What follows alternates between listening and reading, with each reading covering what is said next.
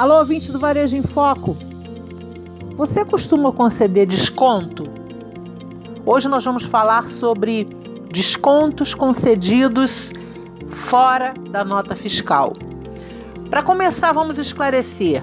Existem dois tipos de desconto: aquele que é concedido no momento que a venda é realizada e entra na nota fiscal. Esse é o chamado desconto incondicional.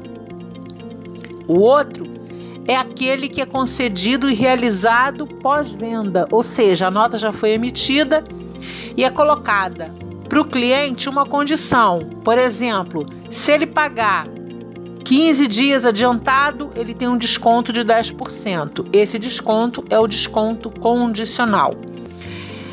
Nesse podcast, nós vamos falar de um outro tipo de desconto que o mercado costuma praticar, que é o seguinte: eu faço a compra do estoque e num determinado momento eu identifico que a mercadoria está estragada, perdeu a validade e o fornecedor ele se compromete a compensar a empresa por isso.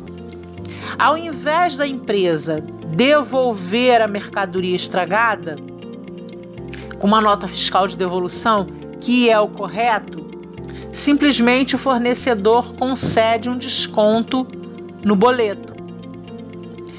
Porque para ele, ele entende que é mais fácil.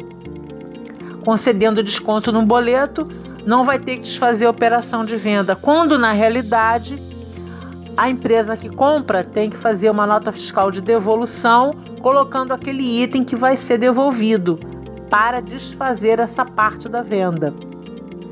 Quando uma empresa concede um desconto apenas do boleto, essa operação tem reflexo no custo. Por quê? Porque eu registrei a entrada do produto e não registrei a saída numa devolução.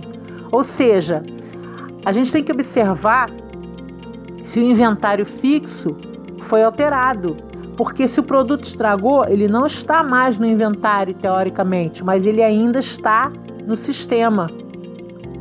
E essa diferença entre estoque físico e sistema pode ser motivo de questionamento da fiscalização. Porque quando a gente fala em desconto, a gente não está falando só de pagamento propriamente dito, de preço. A gente também está falando de imposto. Sempre que a gente fala de preço, a gente fala de imposto. Então, se, por exemplo, um produto que é tributado com ICMS normal, cuja entrada eu segregaria o ICMS do custo, é o que a gente chama de compensação. A partir do momento que a mercadoria continua no estoque, eu estou segregando o ICMS indevidamente, porque eu não tenho mais direito de fazer essa compensação. E quando eu falo compensação, eu me refiro ao ICMS que foi extraído do custo na entrada, assim como o PIS e a COFINS, e confrontado com esses tributos calculados sobre a venda.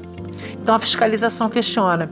Agora, quando a gente fala, por exemplo, de substituição tributária, que é um, uma tributação que não é segregada do custo, ou seja, não existe compensação com o tributo da venda, quando a gente deixa de devolver, a gente também está jogando no lixo o imposto. Basicamente, é preciso entender que alguns procedimentos que são adotados na prática eles simplesmente prejudicam a empresa, porque a empresa é custo de aquisição e é custo para vender. Uh, o confronto entre esses dois custos gera um imposto a pagar, gera um imposto a compensar, e é isso que a gente precisa observar e adotar o procedimento correto. Porque em tempos de crise financeira, a gente não pode perder dinheiro com tributo quanto mais com procedimentos errados que coloquem a empresa em risco de questionamento por parte da fiscalização. Ok? Esse podcast teve o objetivo de explicar como esse tipo de operação pode prejudicar a empresa. Eu sou Sueli Angarita, sua mentora para assuntos empresariais.